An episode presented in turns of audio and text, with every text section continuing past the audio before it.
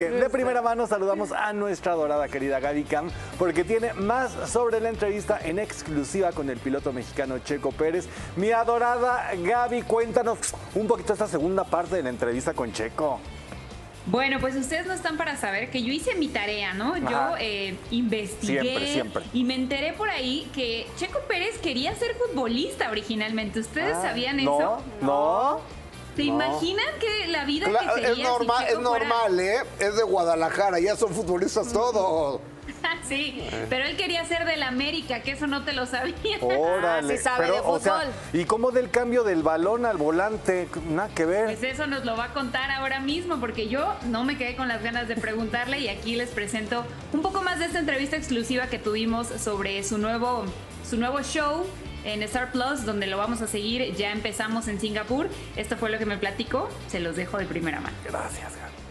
Y me gustaría ir un poco más atrás en tu carrera para conocerte también un poco más. Eh, hay una biografía tuya donde contabas que consideraste ser futbolista del América. En algún momento de tu carrera y de todo este camino, dijiste, ¿por qué no fui futbolista? No, la verdad no. La verdad que es una carrera muy difícil, pero he sido muy afortunado ¿no? de poder cu- cumplir mis sueños, de poder llegar mucho más lejos de lo que me hubiera imaginado. Eh, y es un deporte único, ¿no? Es un deporte donde hay muy pocas oportunidades, pero también hay muy pocos pilotos. Eh, entonces estoy contento de, de elegir eh, los coches. No, no te podría imaginar yo jugando en el América, la verdad. Sí, creo que yo tampoco. ya, esa etapa ya pasó. Eh, como bien decías, creo que es un deporte además muy exigente, pero también emocionalmente, Checo. Yo siempre, siempre que te veo en una carrera me pregunto, cuando algo sale mal a lo mejor en las primeras vueltas, ¿cómo has forjado ese carácter para no rendirte y para, a pesar de cómo vayan las cosas, sigues adelante? Sí, es, un, es, es el no darte por vencido, ¿no? Es, un- es una carrera larga, hasta que, no se, hasta que no cruzas la meta no se acaba la carrera, entonces todo puede pasar y hay que darlo todo eh, más allá de todas las circunstancias que, que hay. ¿Y cómo, cómo de alguna forma entrenas eso? ¿Hay forma de entrenar eso? Porque claro, el cuerpo se puede, pero la mente, ¿cómo la mantienes? Yo creo, que, yo creo que también lo vas, lo vas viviendo, ¿no? Y vas este, desarrollándote emocionalmente, mentalmente en- en- y sabes, ¿no? Que, que al final lo importante es dónde acabas en- en la última vuelta del campeonato. Qué fuerte, qué fuerte lo que estás diciendo. Siento que estoy en- entendiendo todo de otra manera. Sí.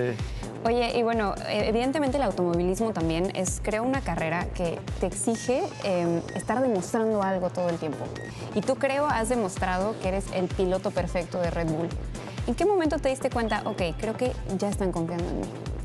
Bueno, desde que me contrataron, ¿no? Porque para Red Bull haberme contratado significó mucho por el tema de que no era parte de la academia de pilotos. Entonces ese fue un, un- un voto de confianza muy fuerte de parte de- del equipo. El tener que salir a, a buscar fuera es algo complicado para el equipo. Y bueno, desde ahí, desde ese momento supe que, que confiaban en mí.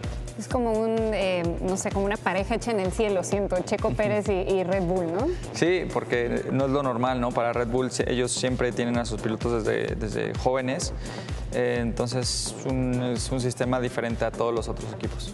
Me imagino. Me gustaría preguntarte un poco, porque este es un programa de, de cine también y de series.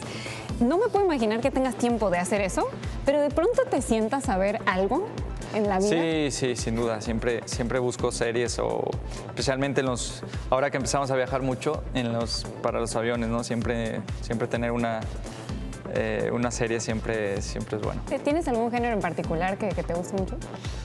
Eh, me gustan mucho las de, de risa, eh, las series también eh, y drama, ¿no? Yo creo que esas dos.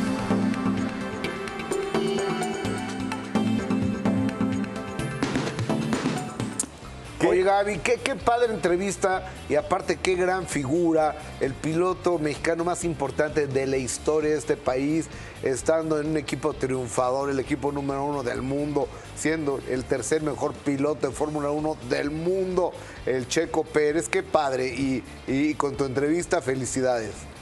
Muchas gracias, Gustavo. Pues la verdad es que sí. eh, Yo creo que le dimos suerte en este programa Sí. porque esta entrevista ocurrió justo antes del Gran Premio de Singapur que acaba de ser este fin de semana donde quedó en primer lugar. Ya se acerca mucho al segundo lugar de la tabla, así que habrá que estarle echando muy buenas vibras y ojalá lo veamos subirse al podio en el Gran Premio de México que es en un par de semanas. estoy Ahí seguro. estaremos todos llorando con él. O- oye, a ver, ahí estaremos todos. O sea, que ya tienes tus boletos.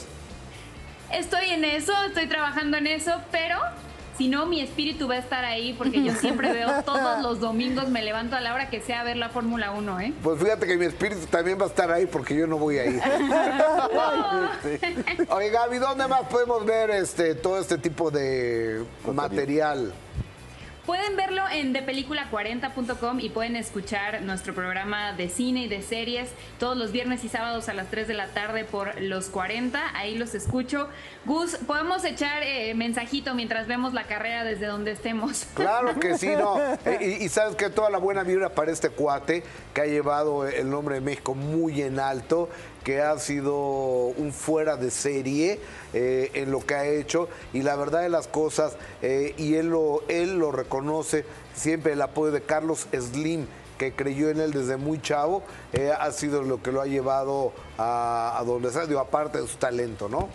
Por supuesto, completamente de acuerdo contigo. Es un gran piloto, uno de los mejores que hay hoy en día.